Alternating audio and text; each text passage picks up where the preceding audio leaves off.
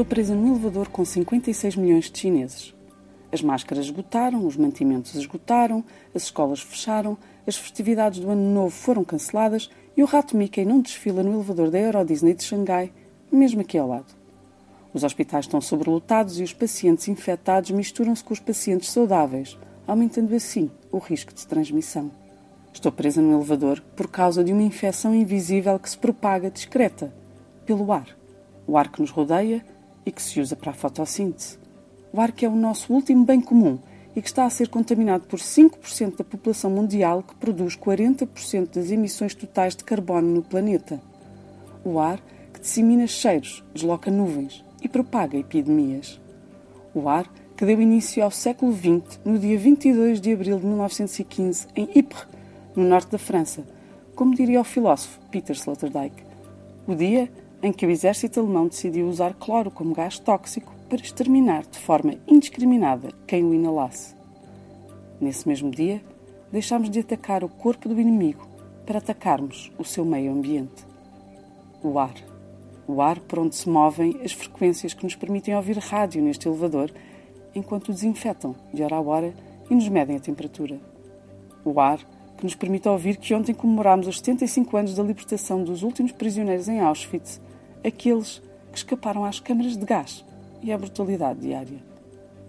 Tenho um termómetro na boca e enquanto isso penso: não se pode lutar contra o ar. É estranho, não é? Imaginar que ao tentarmos manter-nos vivos, podemos inalar a nossa própria morte, participar na eliminação da nossa própria vida. Somos cúmplices, só por querermos respirar cúmplices do ar impregnado de gás mostarda que traumatizou Adolf Hitler em Ypres e o fez decidir seguir a carreira política. Assim confirmam as suas memórias. Cúmplices do ar de um balneário que, em vez de água, deita gás Zyklon B e mata um milhão num campo de concentração. Cúmplices do ar contaminado pelo vírus corona, que já provocou a morte de 81 pessoas e a queda de 2% do mercado financeiro europeu.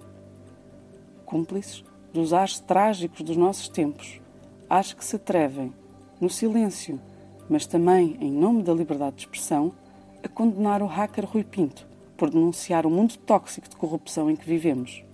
E tudo só porque é mais fácil matar o mensageiro, só porque não se pode correr o risco de contaminação. O inimigo hoje é invisível, anda por aí, no ar. O ar que nos permite viver e que nos asfixia. Mas se é na dose que está o veneno, como dizia Paracelso, é também na dose que está a cura. É por isso que hoje, com esta parca voz que também se propaga pelo ar, vos desejo que as musas vos assaltem de surpresa como se fossem uma febre filosófica, como se fossem bombas de oxigênio, para que, intoxicados do ar mais puro, possamos enfrentar, ou mesmo eliminar, os ventos tóxicos que ameaçam esta e tantas terças-feiras deste novo século.